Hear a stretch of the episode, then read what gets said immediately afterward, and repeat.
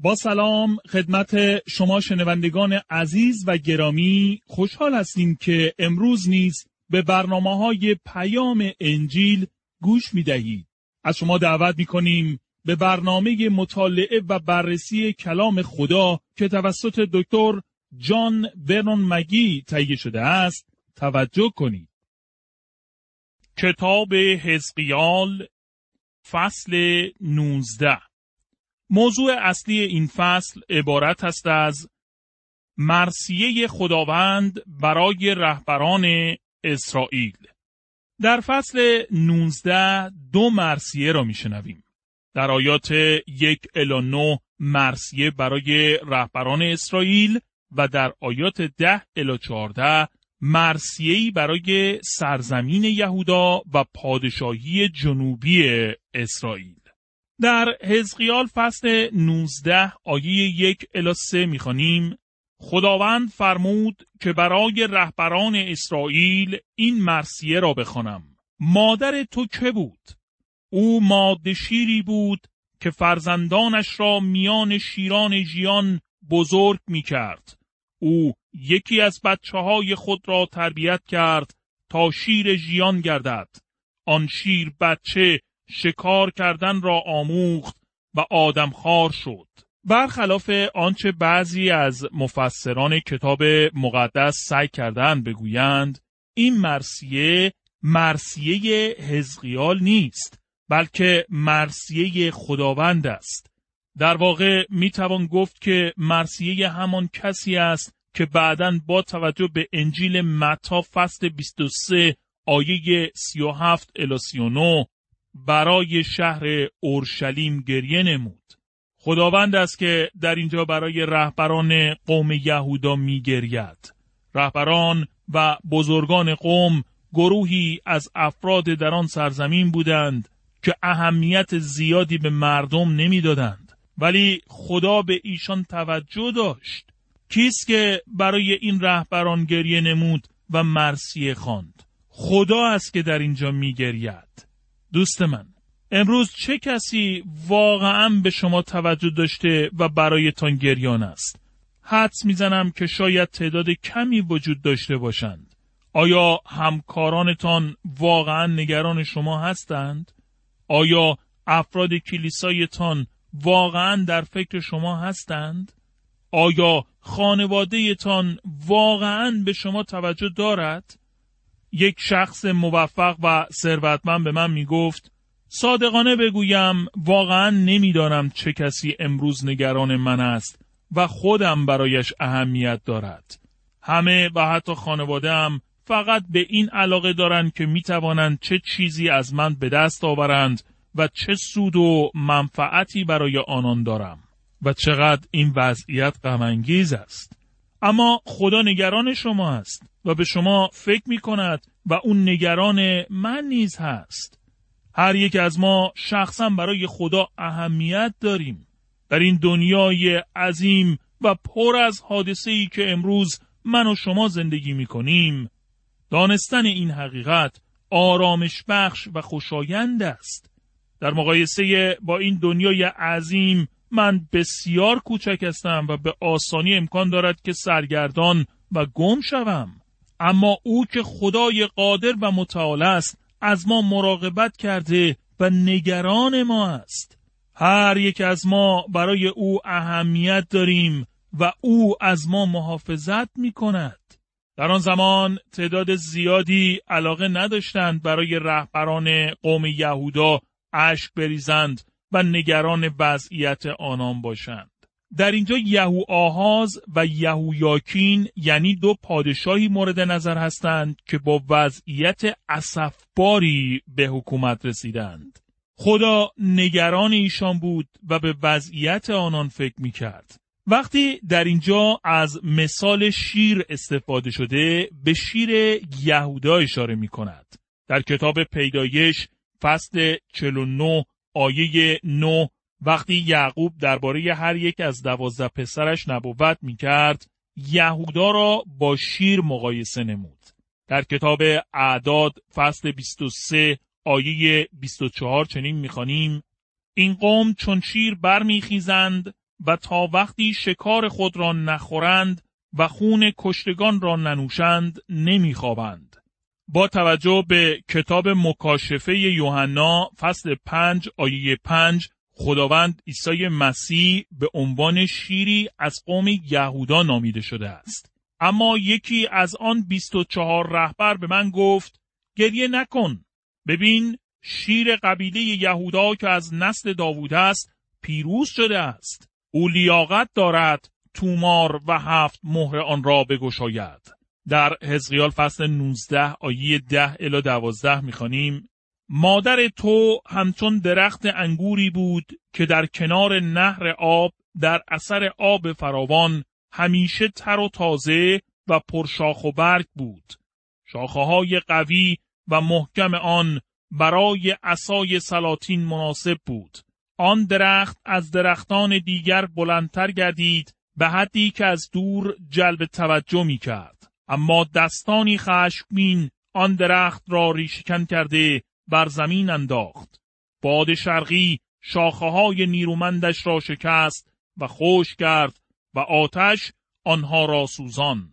در اینجا مرسیه خداوند برای سرزمین یهودا را میشنویم.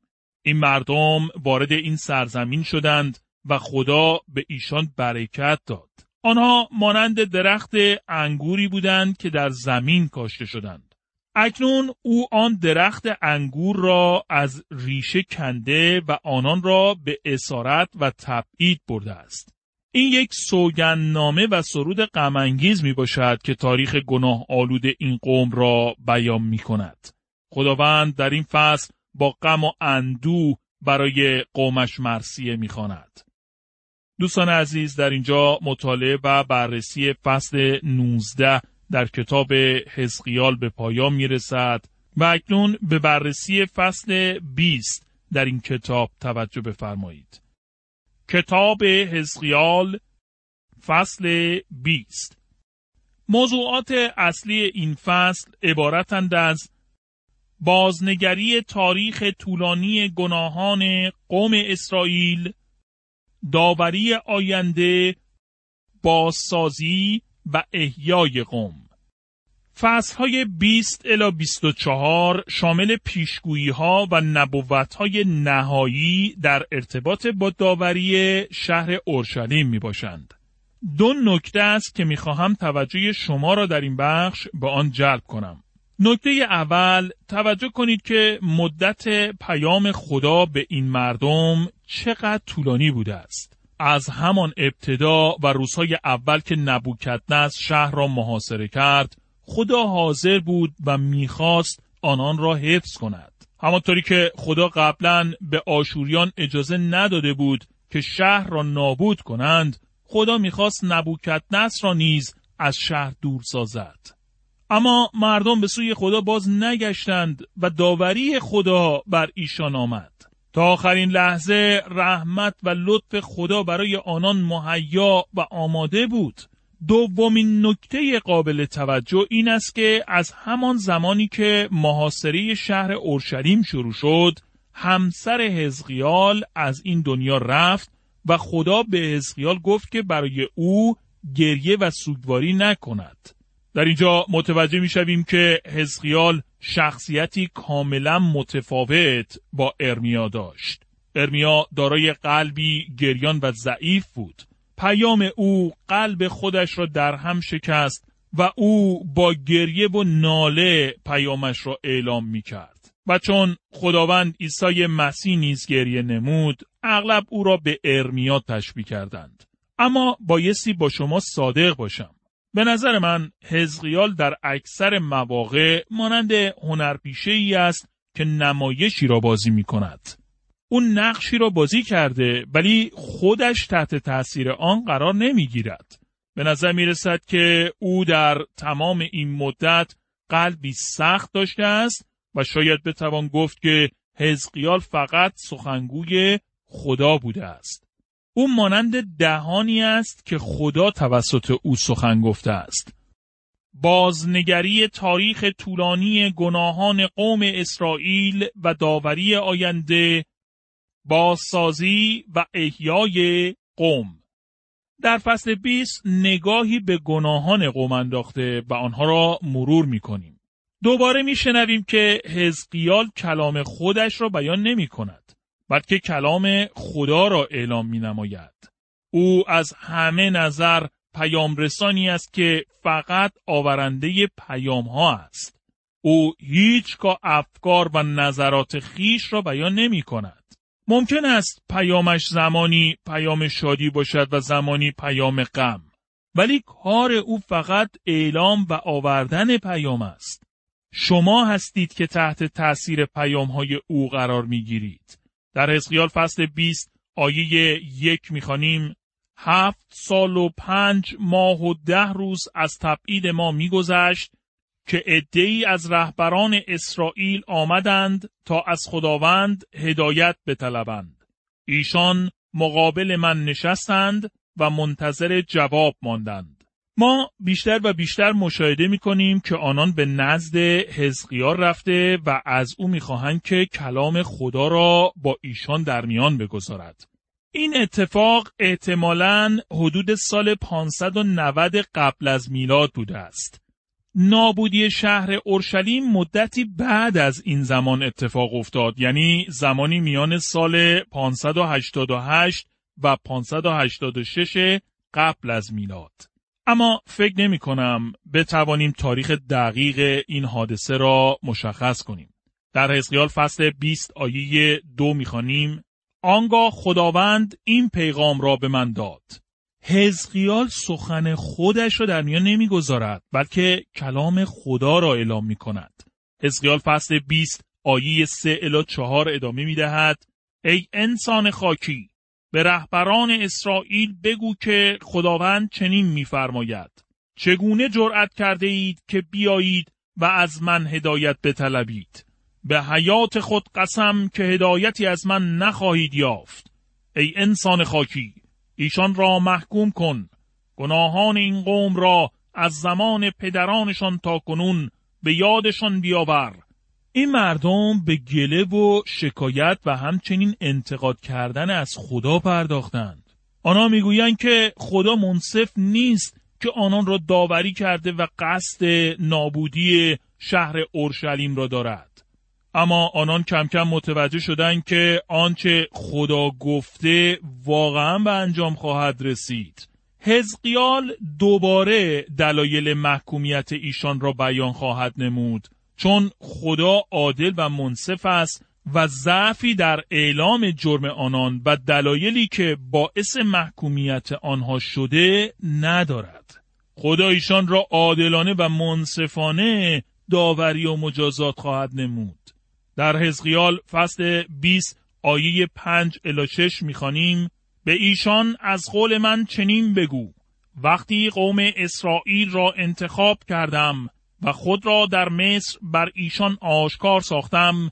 برای آنان قسم خوردم که ایشان را از مصر بیرون آورده به سرزمینی بیاورم که برای ایشان در نظر گرفته بودم. یعنی به سرزمینی که شیر و اصل در آن جاری است و بهترین جای دنیاست.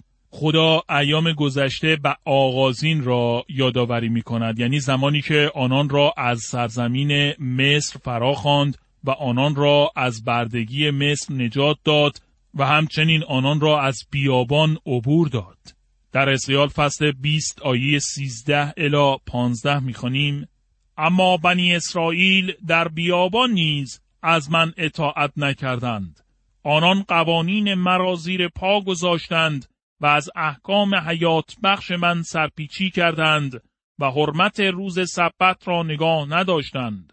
پس خواستم که خشم و غضب خود را همان جا در بیابان بر ایشان نازل کنم و نابودشان سازم.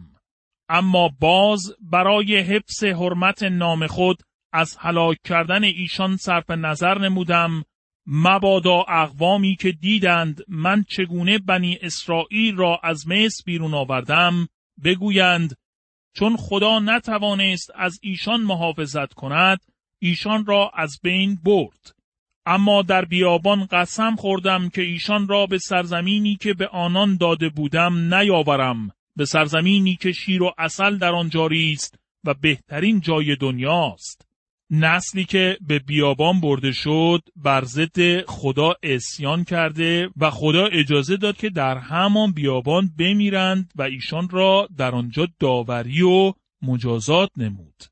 حزقیال فصل 20 آیه 21 الی 24 ادامه می دهد.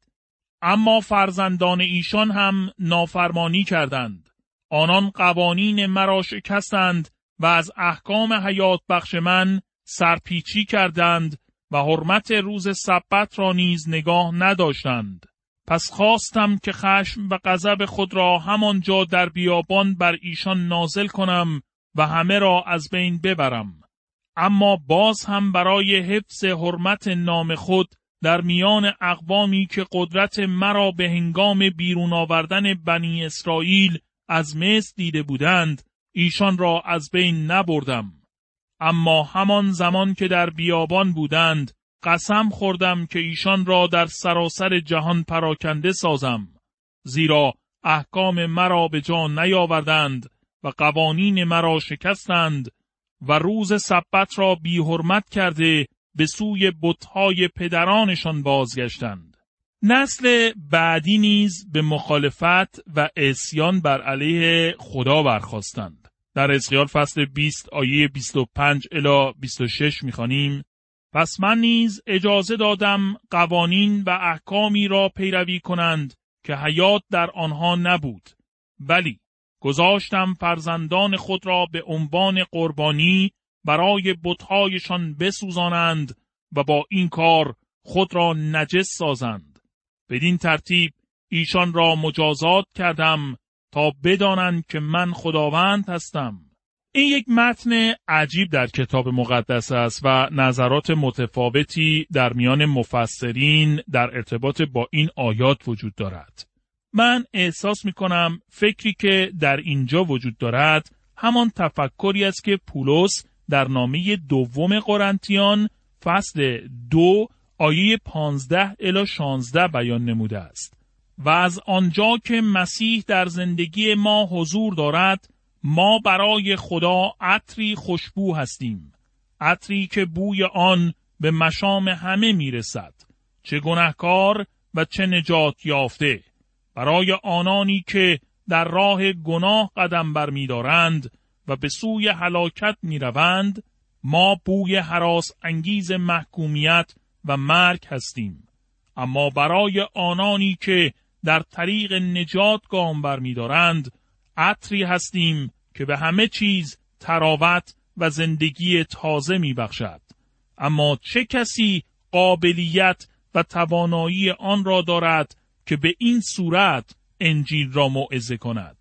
وقتی خدا به این مردم کلامش را داد و آنها کلام را رد کردند خدا آنها را به حال خودشان واگذاشت. شریعت و احکامی که خوب بودند برای آنها بد شدند چون ایشان را محکوم و داوری می کرد و همین نکته در مورد انجیل عیسی مسیح نیز امروز حقیقت دارد. اگر شما انجیل را بشنوید و آن را رد کنید در واقع بهتر بود که هرگز پیام انجیل را نمیشنیدید. اگر آن را رد کنید پیام انجیل برای شما خبر تلخ مرگ خواهد شد.